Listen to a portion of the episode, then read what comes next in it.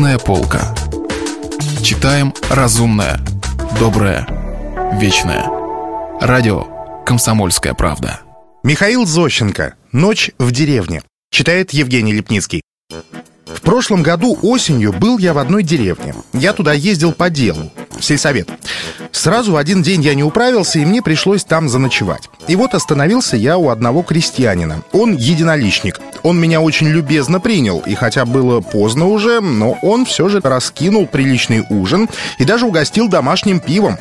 Но когда дело зашло, где мне лечь на ночевку, хозяин проявил некоторое замешательство. Он говорит своей супруге, «А где же мы, Маруся, положим нашего дорогого гостя?»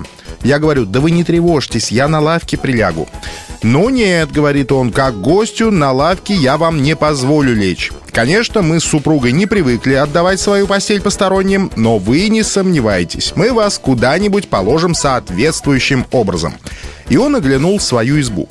Керосиновая лампочка тускло освещала небольшое помещение, за ситцевой занавеской стояла пышная хозяйская постель, на русской печке лежал старик, а за печкой в углу стояло какое-то подобие кровати. И там, оказывается, спала мамаша хозяйки. Я снова говорю, я лягу на лавке, не беспокойтесь. «На лавке дюже неудобно», — любезно отвечает хозяин. «Узко и мало интересно спать. А мы вас, уважаемый, положим в более приличной позе, на кровати. И он показал на старухину постель. И при этом твердо заявил. Тут, представьте себе, пока что спит мамаша моей супруги, но для вас ее оттуда сымем. Мы пришли к решению положить вас туда, поскольку мы имеем законное уважение гостям. Мы привыкли уважать гостей больше, чем самих себя. Жена хозяина сказала, «Моя мамаша завсегда страдает бессонницей, так что ей это как бы ничего». «Это ей не будет лишнее», — добавил хозяин. «Она у нас другой раз цельную ночь ходит по помещению, и сон ее ни почем не берет. С чего бы это, уважаемый, вы не знаете?» Я говорю, по виду никак не скажешь, что ваша родственница страдает бессонницей. Ишь, как она сладко похрапывает. Очень прошу вас, не трогайте ее, пусть она поспит.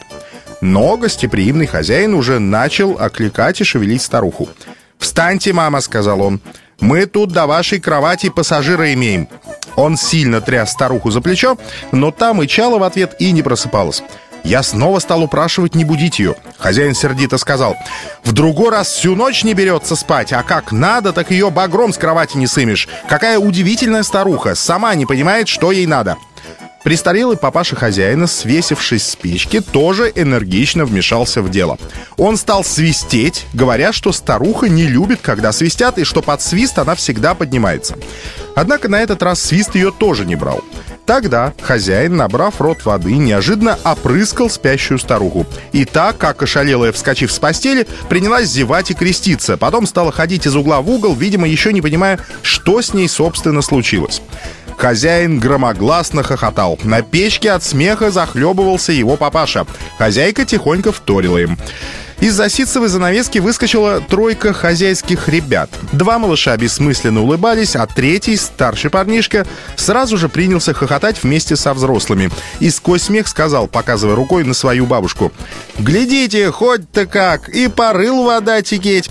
Меня возмутила эта сцена. Я хотел было взять старуху под свою защиту, но тут хозяин обратился к ней с таким ласковым добродушием, что моя защита оказалась бы излишней. Умильным тоном хозяин сказал старухе. «Ну, маманя, дюжа крепко на этот раз спали». «Маленько, кажется, вздремнула», — заметила старуха.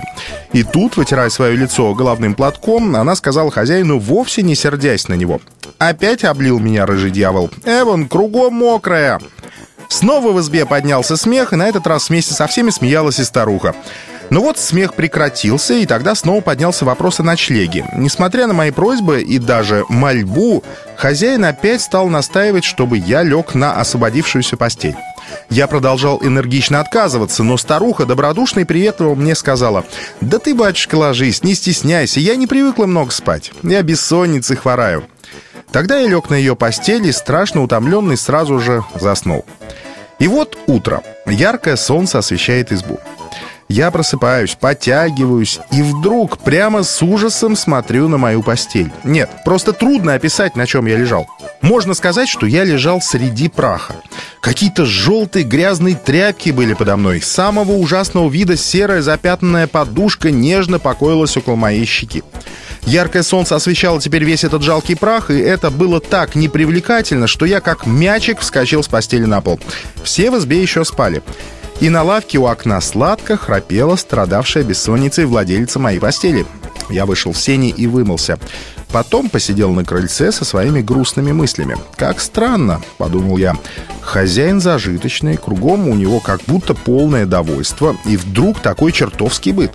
И такая, можно сказать, вековая грязь и грубость. Ну да, конечно, они шутили на старухой беззлобно, но все же это слишком. И вот я снова вошел в избу. Все уже встали, и только старуха дремала на лавке. В избе, как угорелые, носились хозяйские дети. Кстати, интересно, где же они спали? Оказывается, двое спали на хозяйской постели в ногах, а третий постарше спал под кроватью на какой-то подстилке. За чаем я спросил хозяина, почему он единоличник, а не в колхозе? Там новый быт, и там сейчас не безвыгодно во всех отношениях. Построили бы домишко в три комнаты, прикоснулись бы, говорю, к более культурной жизни.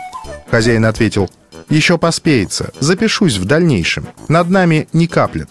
Я сказал ему, а по-моему, сильно каплет, мой друг. Он, кажется, не понял моей аллегории и перевел разговор на другие темы. Михаил Зощенко. Ночь в деревне. Читал Евгений Липницкий. Если вы пропустили главу любимого произведения или хотите послушать книгу целиком, добро пожаловать к нам на сайт kp.ru слэш радио раздел «Книжная полка». Книжная полка. Читаем разумное, доброе, вечное.